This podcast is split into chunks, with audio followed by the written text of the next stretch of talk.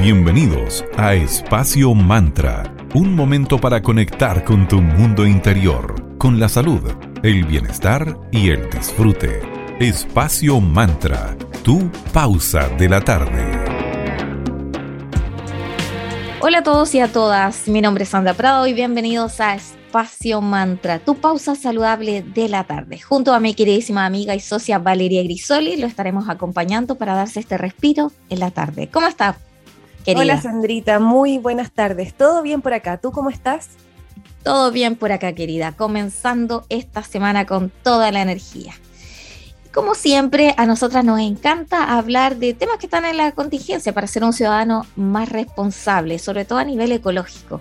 Y ya que hace poquito se realizó la COP26, quisimos hablar de cosas sorprendentes que impactan en el cambio climático y quizás son un poquito más inusuales. En un mundo hiperconectado como el que estamos, tenemos la fortuna de poder informarnos acerca de todo tipo de temas que están relacionados con nuestros intereses y estamos experimentando procesos tan internos, intensos y uno de ellos es lo que le está pasando a nuestro planeta con el cambio climático.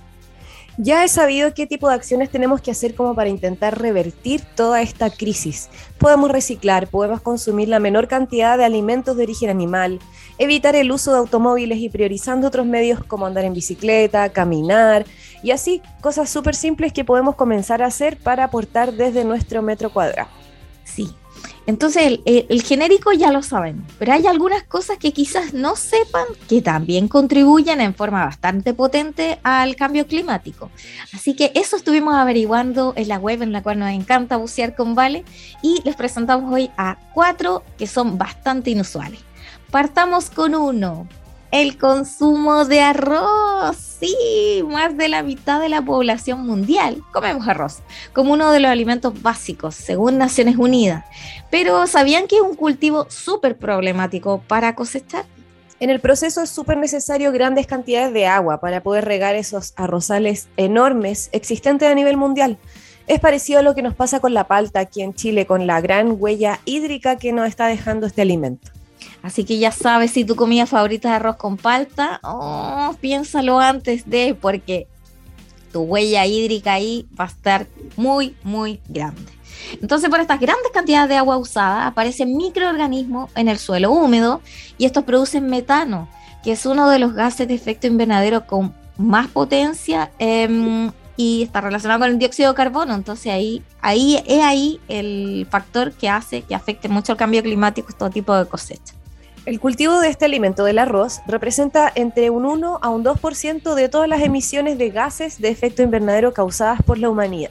Y, por supuesto, para alcanzar a alimentar a tantas personas que somos las que vivimos en este planeta, estos terrenos que se dedican a estos arrozales van creciendo y van creciendo, aumentando las dimensiones, por lo mismo es necesario comenzar a deforestar y quemar árboles, así que ahí todo mal.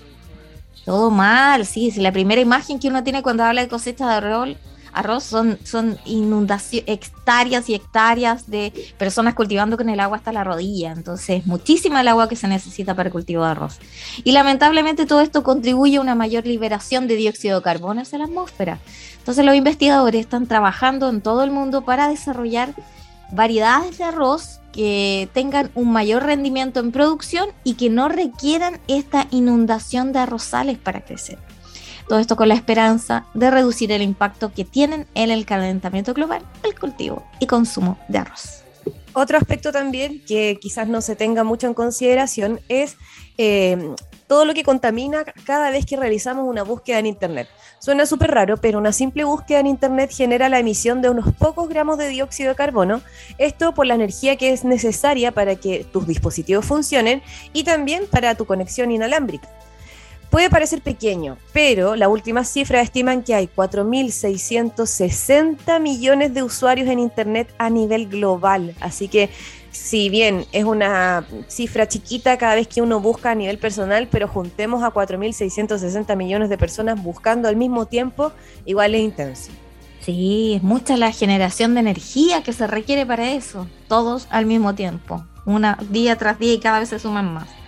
Entonces el mundo transmite alrededor de mil millones de horas de videos de YouTube todos los días. Y aunque Google, que administra la plataforma de transmisión de video de YouTube, está haciendo su parte al alimentar sus servidores con energía renovable, la generación de emisiones de carbono recae sobre los usuarios en el fondo que están viendo estos videos. Entonces, a revisar internet, a investigar, a estudiar, pero quizás las horas de ocio que dedicamos para eh, YouTube que no tengan sentido, ahí limitarlas aportando con nuestro grano de arena al respecto.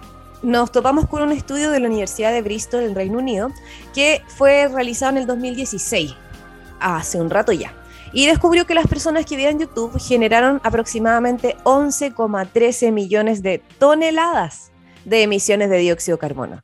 Esto es similar a la cantidad de gases de efecto invernadero producidos por una ciudad del tamaño de Glasgow, donde se celebró la cumbre COP26. Bueno, ahora vamos a darle un respiro a esta conversación que está intensa y queremos dar nuestro saludo a nuestros queridos auspiciadores.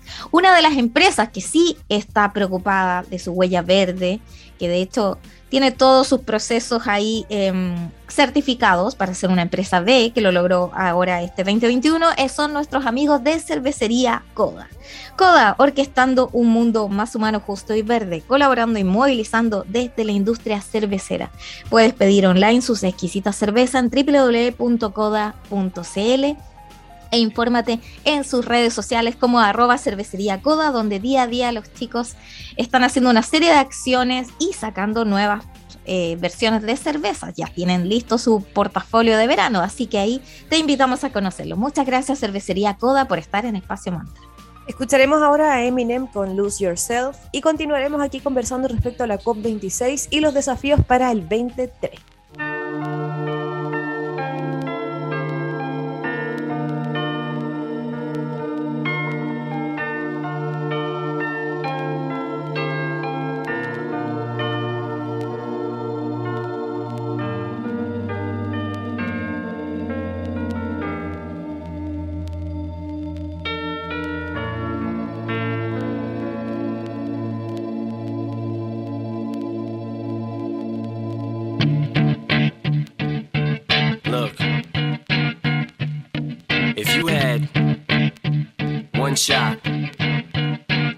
Opportunity to seize everything you ever wanted in one moment. Did you capture it? Let it slip. Yo. His palms are sweaty, knees weak, arms are heavy. There's vomit on his sweater already. Mom's spaghetti, he's nervous, but on the surface he looks calm and ready to drop bombs. But he keeps on forgetting what he wrote down. The whole crowd goes so loud, he opens his mouth, but the words won't come out. He's choking how? Everybody's choking now. The clock's run out, time's up, over, plow. Oh, there goes gravity. Oh, there goes rabbit. He choke. He's so mad, but he won't give up Daddies, he know he won't have it, he knows his whole back to these ropes. It don't matter, he's dope, he knows that, but he's broke. He's so stagnant, he knows when he goes back to this mobile home, that's when it's back to the lab again, yo. This old rhapsody better go capture this moment and hope it don't You better lose yourself in the music the moment you own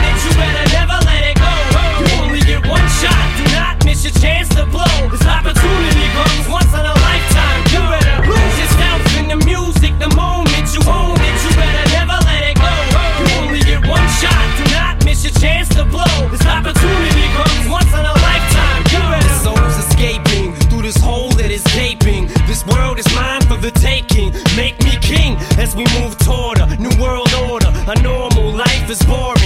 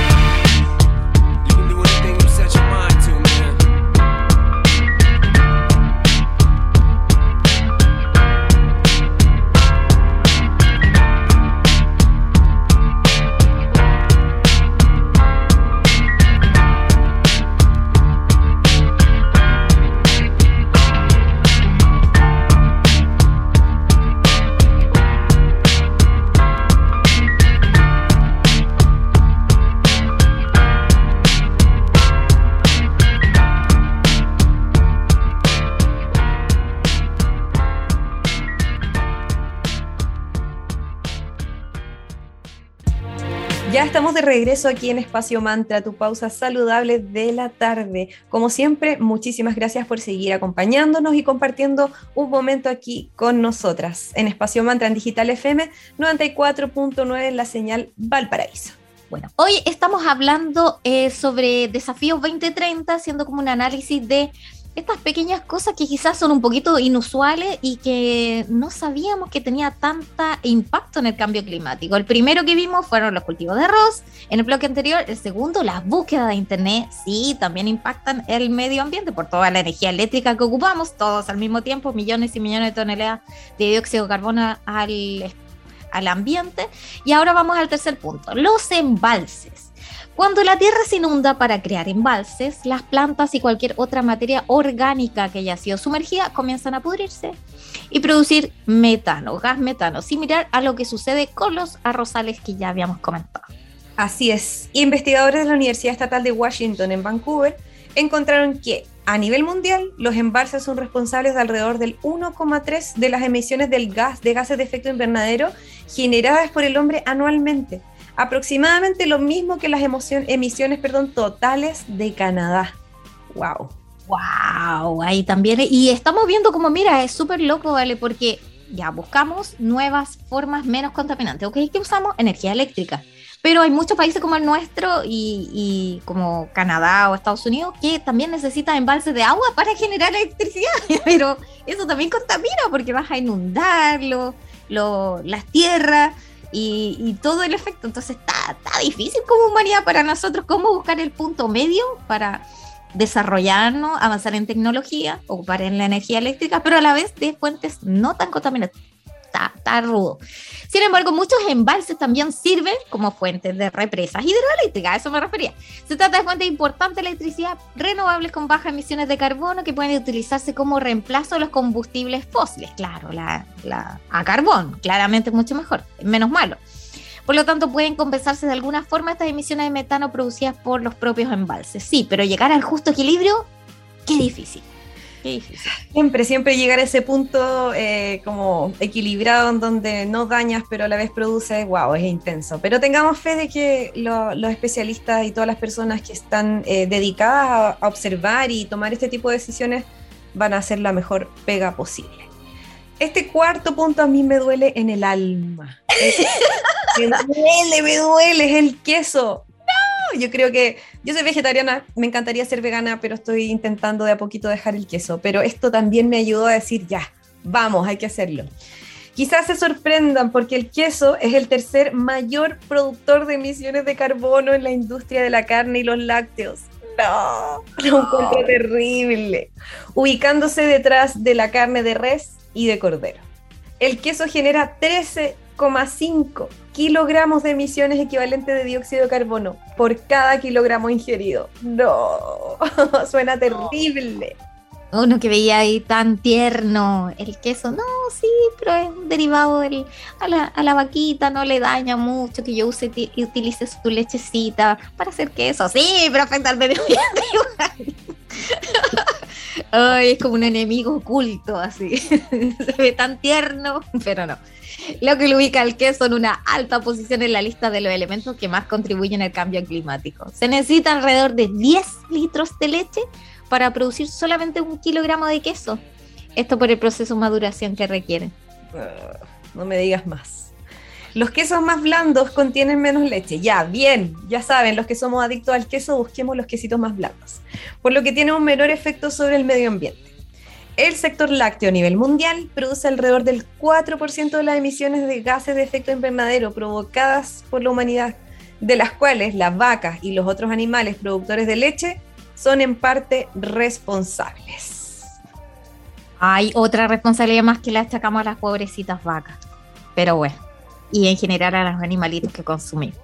Bueno, queridas y queridos, queremos darles ahora una pausa. Ah, queremos agradecer a nuestros auspiciadores, quienes son los que permiten que Espacio Mantra esté al aire. Van nuestros agradecimientos. Partamos con la tienda esotérica Magicristales. A ellos los puedes ubicar en Galería Fontana, porque Galería Fontana renace. ¿Dónde está ubicada para aquellos no son de Viña del Mar? En Avenida Valparaíso 363 en Viña del Mar. Ellos los puedes ubicar en el segundo piso. Y la tienda Magic Cristales es una triada, como dice su dueño y fundador Luciano Recio, porque son una tienda esotérica donde puedes encontrar miles de productos, detallitos para que te prepares para tus listas de Navidad. También ellos son una escuela donde en el arroba eclectic.ritual.school puedes tomar cursos de formación súper interesantes como los tomamos con Vale. Yo tomé un curso de, tarot, Vale uno de cristales, así que está súper interesante y siempre están eh, promocionándolos en Instagram donde puedes ubicarlo y seguirlos como arroba magicristales y a la vez son una editorial, arroba tridente editorial, donde puedes encontrar una serie de libros súper interesantes para darle un toque de magia y esoterismo a tu vida. Muchas gracias, Magi Cristales, por estar en Espacio Mágico. También saludamos a Sense, que tiene una gran cantidad de cursos y capacitaciones completamente gratuitos para apoyar a nosotros los emprendedores, donde puedes encontrar información al respecto en arroba Sense Chile en Instagram. También en la web www.sense.cl. Realizan cursos súper interesantes enfocados tanto en lo digital como en marketing y tanto más. Hay becas incluso y también se, se van comunicando todas las ferias laborales que se realizan, así que ojo porque hay hartas ofertas laborales siempre. Ya saben, en arroba Sense Chile encontrarán todo esto y mucho más. Les agradecemos a Sense también por estar apoyándonos acá en Espacio Mantra. Y ahora como en esta pausa saludable de la tarde, es importante también la música, como no, los vamos a dejar con The Beach Boys, un clásico ahí que se llama Kokomo. Y a la vuelta seguimos hablando con un interesante invitado en Espacio Mantra, Desafíos 2030, para cómo aportar para eh, bajar un poquito el cambio climático.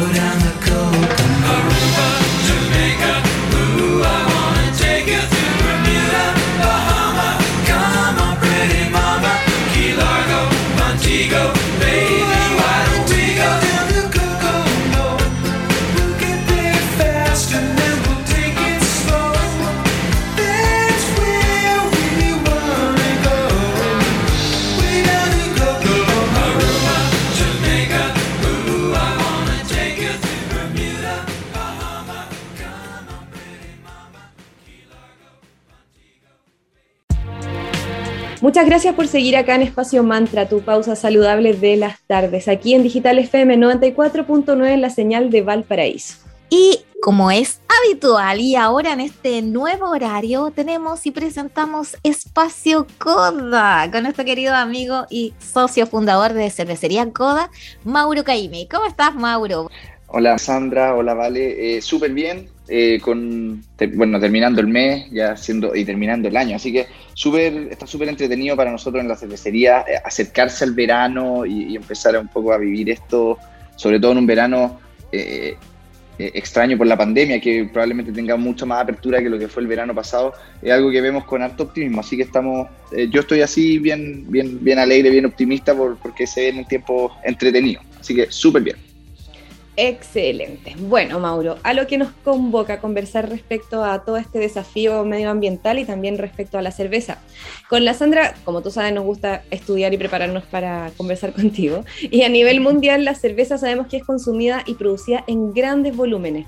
Y sabemos que estamos enfrentándonos a una terrible crisis medioambiental. Claramente los expertos nos han señalado que vamos a tener problemas con algunos cultivos, con los alimentos, y entre esos, por supuesto, está el riesgo del cultivo respecto a la cebada, debido a las sequías y las olas de calor, y sabemos que la cebada es uno de los ingredientes más importantes en la cerveza.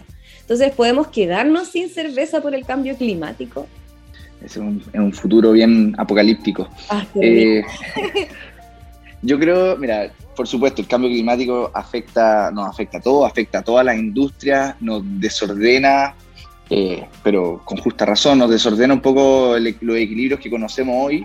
Hay límites planetarios que se ven sobreexigidos y en la práctica hoy día estamos viendo una sequía transversal y diluvios por otro lado. Entonces se nos está reacomodando un poco el escenario y los cultivos, el agro, eh, todo el mundo del, de la tierra. Sin duda que va a haber cambios, ya está viendo muchos cambios de hecho, pero va a seguir viendo y probablemente de forma más acelerada. Entonces la cerveza, al ser un, una bebida que se compone en gran parte de agua, en una parte mayoritaria de agua, que los otros ingredientes que van a entrar en, la bebida son la cebada, que es un grano, un cereal, y el lúpulo, que es una planta, una flor, por supuesto que se ven totalmente eh, impactante, cualquier cambio en, en, en, en, los cultivos y, en, en cómo esté siendo no solo el agua, sino que también la alza de temperatura, los rendimientos y un montón de cosas que, se ven afectados en el campo, voy a decirlo ya. En el campo, esto puede ser Chile o en, Europa o en Australia, en Estados Unidos, depende de dónde se cultive lo que estemos incorporando a la cerveza.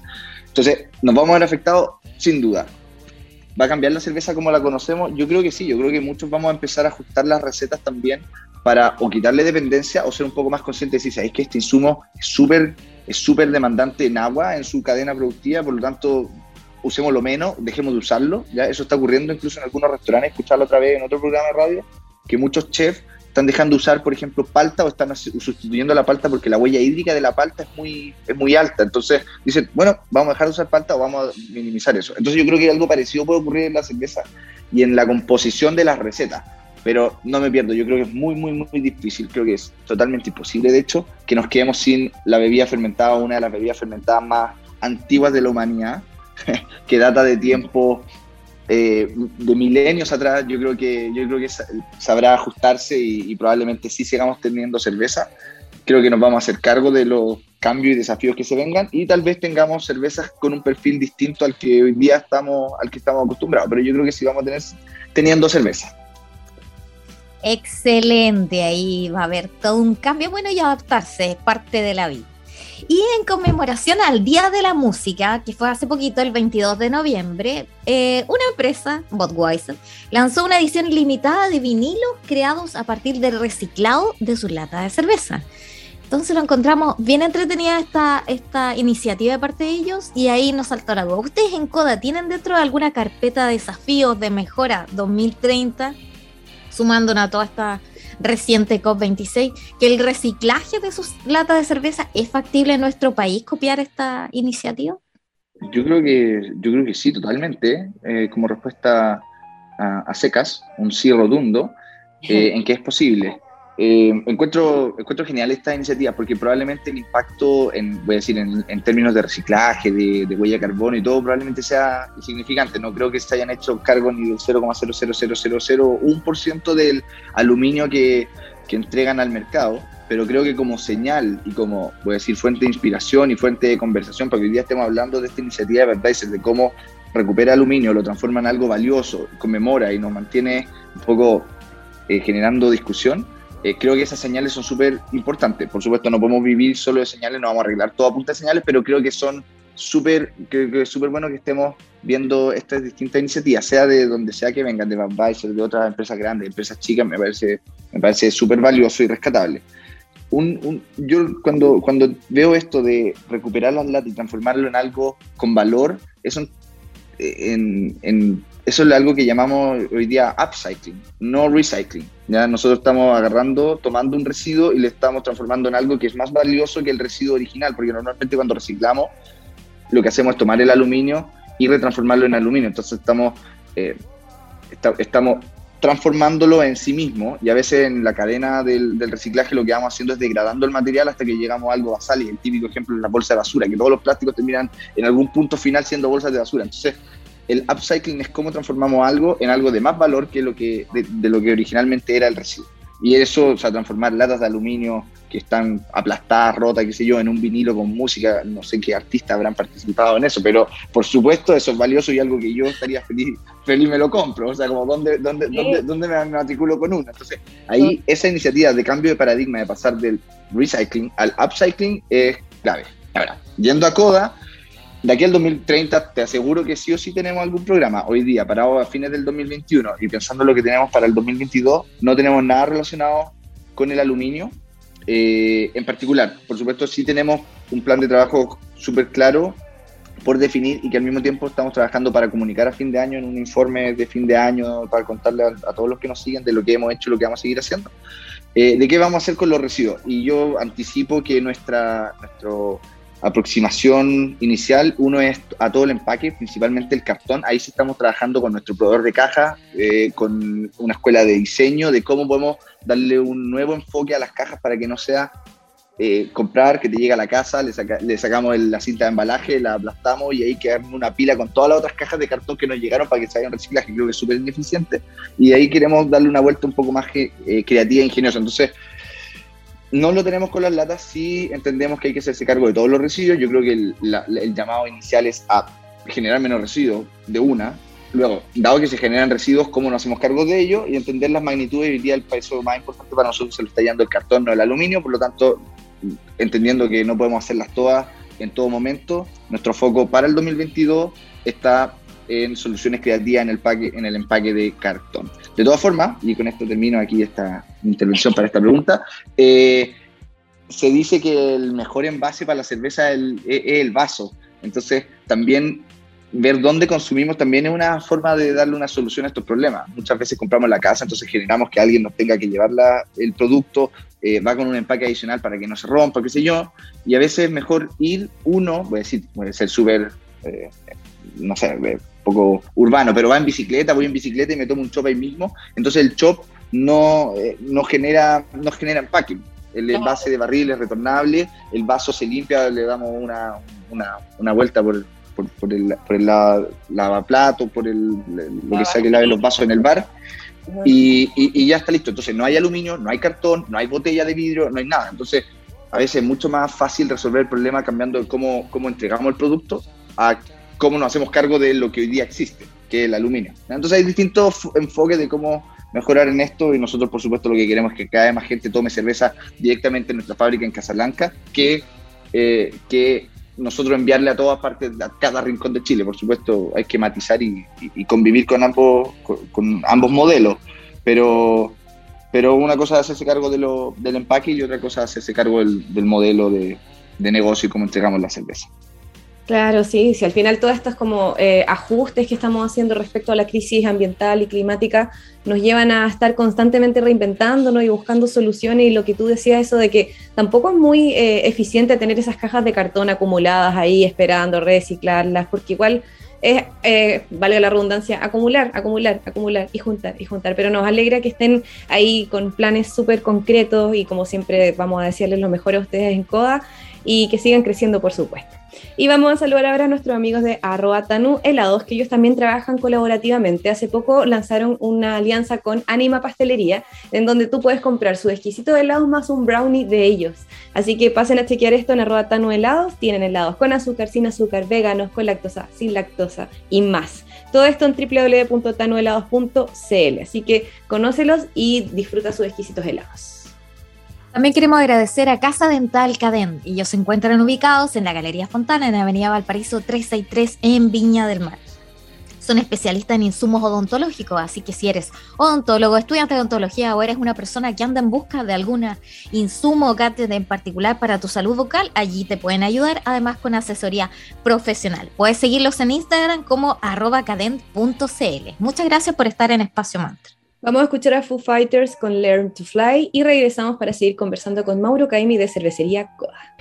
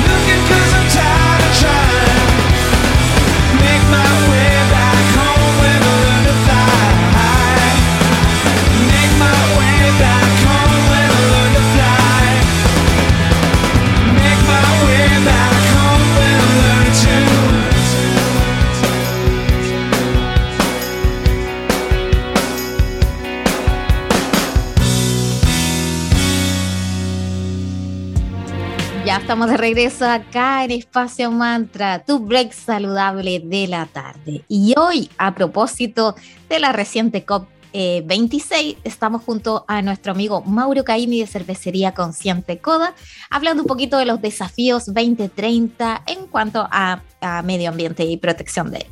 Mauro, la, cervecería Maho San Miguel, que es española, y Veralia, líder europeo de fabricación de envases de vidrio, lanzaron una iniciativa súper interesante para reducir el uso de energía que proviene del gas natural, para aprovechar aún más la energía residual que se genera cuando se funde el vidrio. ¿Sientes tú que en nuestro país sean factibles este tipo de alianzas entre empresas de sectores productivos? Cuéntanos qué opinas tú respecto a este tipo de iniciativas me encantaría pensar que sí, que sí es posible, eh, es factible este tipo de alianza entre empresas. Eh, yo creo que de a poco nos vamos dando cuenta de dos cosas. Uno, que hay que hacer algo distinto para hacernos cargo del futuro que, que según sale en la COP y sale todos los todos los reportes, foros, seminarios, etcétera, de, de, un poco cómo se nos viene hacia adelante nuestro, nuestro querido planeta, si no hacemos nada distinto, estamos menos condenados a, un escenario que sabemos que no, que, no es el que aquel que queremos llegar. Entonces, una cosa es que nos damos cuenta que hay que hacer algo distinto y dos, que solos, o sea, cada uno por sí solo no puede hacer el cambio, sino que hay que hacerlo con otros. Por lo tanto, encuentro nuevamente súper valorable estas alianzas entre distintas empresas. En este caso, las dos indicadas son son titanes, son pesos pesados, que está súper bien. Nada, o sea, el impacto que van a tener dos titanes probablemente sea en, valores absolutos sea mucho mayor que el impacto de dos eh, pequeñitos, que no, que ambos tienen, pueden tener igual o más mérito uno que el otro, pero en términos de impacto, el grandote eh, probablemente sea mucha la energía, si es que esto flota, mucha la energía que, que se ahorre o se recupere, no, no, no conozco detalles de la iniciativa. Em, entonces yo creo que sí, que sí, que, sí vamos a seguir viendo de este tipo de, alianza. A mí lo que me preocupa uno es eh, cambiar el eje. Está más o menos claro que el futuro es electrificar todo y, que el origen de la fuente de energía eléctrica sea renovable, solar, eh, biomasa, eólica, etcétera. Eh, entonces cuando hablamos de que la iniciativa es para reducir el uso de gas natural, bueno, yo diría que nos cambiamos el gas natural y nos vamos a algo eléctrico y usamos energía solar nomás. Y, y nos ahorramos toda esta alianza. Pero es un tema, cómo electrificamos las industrias. Y dos, cómo hacemos que las...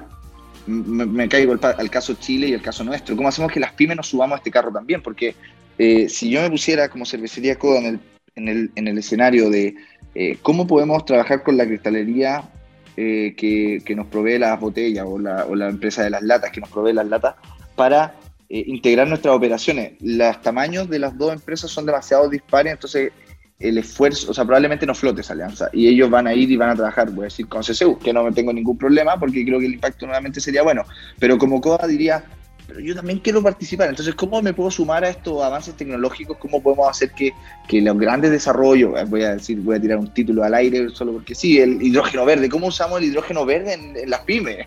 Por supuesto, uno cuando piensa en, hidrógeno verde dice la industria aeronáutica, el cobre, pero y la, y la industria normal, común y corriente que está en distintos galpones de Santiago, de zona urbana, de Valparaíso, puede, qué sé yo, eh, ¿cómo, cómo, cómo podemos, eh, cómo podemos subirnos a ese carro?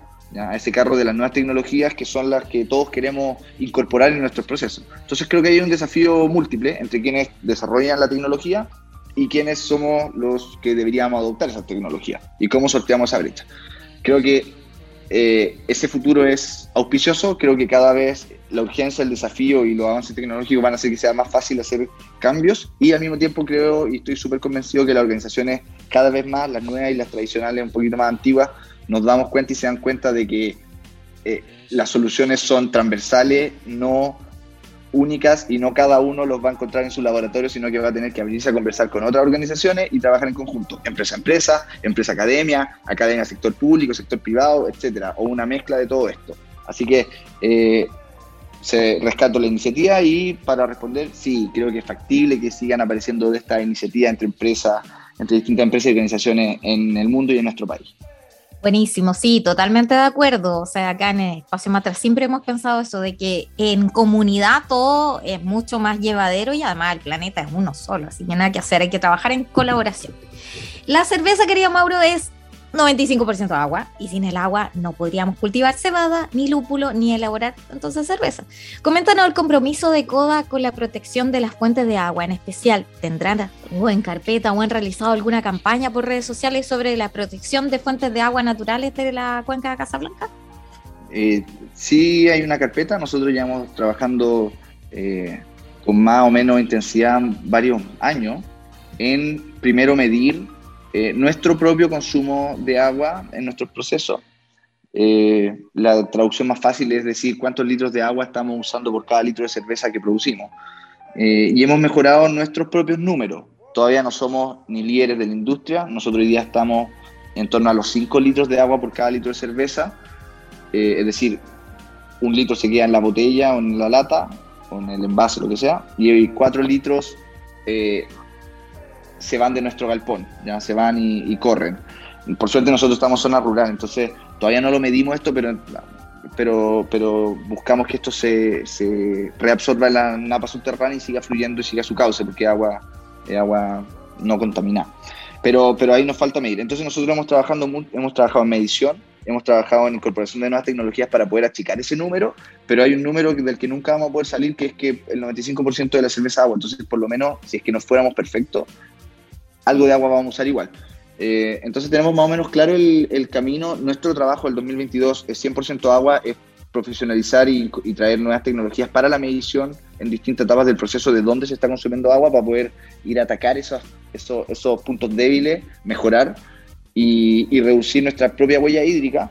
Y por otro lado está todo el mundo que, que se abrió con la pregunta de si hay campañas de, de concientización, de planes de trabajo con otras organizaciones, etcétera fue acotado al Valle Casablanca. Sí, nuestra declaración de buenas intenciones dice que sí, que queremos trabajar en el 2022 con otras organizaciones del Valle o bien con otras cervecerías que también estén en zonas similares a las que, a las que en las que estamos nosotros, un valle rural que está enfrentando los inicios de la sequía, entonces podríamos pensar en vecinos de Curacaví, podríamos pensar en, en otros de, otros valles, el valle del Maipo, valle del Elqui, valle de eh, hacia, hacia los Andes, eh, etcétera. Entonces queremos empezar a generar esas conversaciones un poco más formales, porque las conversaciones nosotros conversamos con muchas, muchos otros actores de la industria, pero, pero algo que nos orienta hacia un plan de trabajo y decir, ¿sabes qué? El 2022 vamos a juntarnos, vamos a sentarnos a la mesa, vamos a entender que este es el desafío y vamos a trabajar para llegar a esto a finales del, del 2022.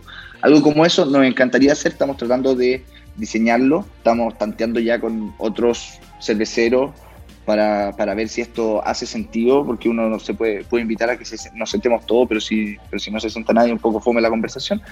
Eh, entonces sí, hay harto trabajo para el 2022 y la meta, la meta es nosotros reducir nuestro propio consumo y dos, eh, invitar a otros cerveceros a que también reduzcan, midan y reduzcan el suyo, para que como industria, primero, tengamos datos y dos, tengamos un plan de trabajo para que la industria cervecera artesanal de Chile eh, esté empoderada y esté trabajando en la línea importante que es cuidar los recursos hídricos del país que cada vez son más valiosos. Totalmente se viene ahí interesante y a la vez, como siempre hemos conversado acá, llevándonos a la reinvención constantemente. Así que te agradecemos como siempre toda esta información tan interesante que nos comparte. Les deseamos lo mejor a Coda y te damos el pase para que entregues tu mensaje final, le cuentes a la gente dónde los pueden conocer. Así que tú dale. Perfecto, bueno, muchas gracias por la invitación y por poner estos temas que para nosotros son son, son, son claves, son fundamentales, son súper entretenidos, son desafiantes y nosotros como, y yo en particular, pero nosotros como organización somos súper emprendedores, entonces cuando hay como un problema, un desafío, como que ya, ¿y qué hacemos? ¿Y qué hacemos? Es como esa la actitud, más que decir como, uy, está todo mal, va, va a fallar todo, estamos condenados. No, en general es como súper positivo y proactivo y estos desafíos son súper grandes, entonces hablar de ello y que cada vez sea un poco más voy a decir, un poco, este, un poco más en boca de todos los desafíos y, y del desafío viene entonces como, ¿qué, ¿qué, hacemos al respecto? Cada vez se acerca más. Entonces, esta, esta empieza a ser una conversación cada vez más recurrente. Entonces, que exista, yo lo valoro mucho. Por supuesto, hay que hacer la pega y, en eso estamos. Em, y creo que nos va a ir bien. Yo soy bastante optimista, creo que vamos a terminar como, como sociedad eh, resolviendo los problemas, ajustándonos y haciendo los cambios, probablemente varios de ellos abruptos, que nos va a tocar hacer. Así que bastante positivo con eso. Y como invitación a nuestros queridos auditores y auditoras eh, que nos sigan en las redes sociales, de cara al fin de año siempre entretenido porque uno cuenta lo que hizo, dice lo que va a hacer, entonces como que hay harto anuncio, también tenemos varias cervezas programadas para que salgan a la luz en diciembre, así que no se lo pierdan, síganos en las redes sociales, Instagram y Facebook, arroba cervecería coda, y toda la información eh, y para hacer pedidos también online en nuestra página web en coda.cl, un par de clics, meten al carrito y le llega a la casa o a la oficina muy rápidamente. Incluso para los que estén escuchando, si es que hay alguno en Santiago, tenemos hasta despacho en el mismo día. Así que todo invitado eh, a seguir conversando estos temas, a seguirnos a nosotros en las cosas que estamos contando y lo que estamos haciendo, a proponer ideas también de conversación. Y muchas gracias, me despido, Vale y Sandra, por otra invitación más al espacio Mantra Espacio Coda. Eh, me, encanta este espacio y, valoro mucho que, me inviten y que también estudien tanto y tengan tantos temas. Es súper desafiante llegar a, conversar con ustedes. muchas, muchas gracias y, hasta el próximo hasta el próximo episodio. Muchas gracias, a ti. Chao, chao. Chao, que tengas bonita tarde. Para revivir este momento, encuéntranos en Digital FM y síguenos en arroba espacio punto mantra Espacio Mantra, tu lugar de encuentro.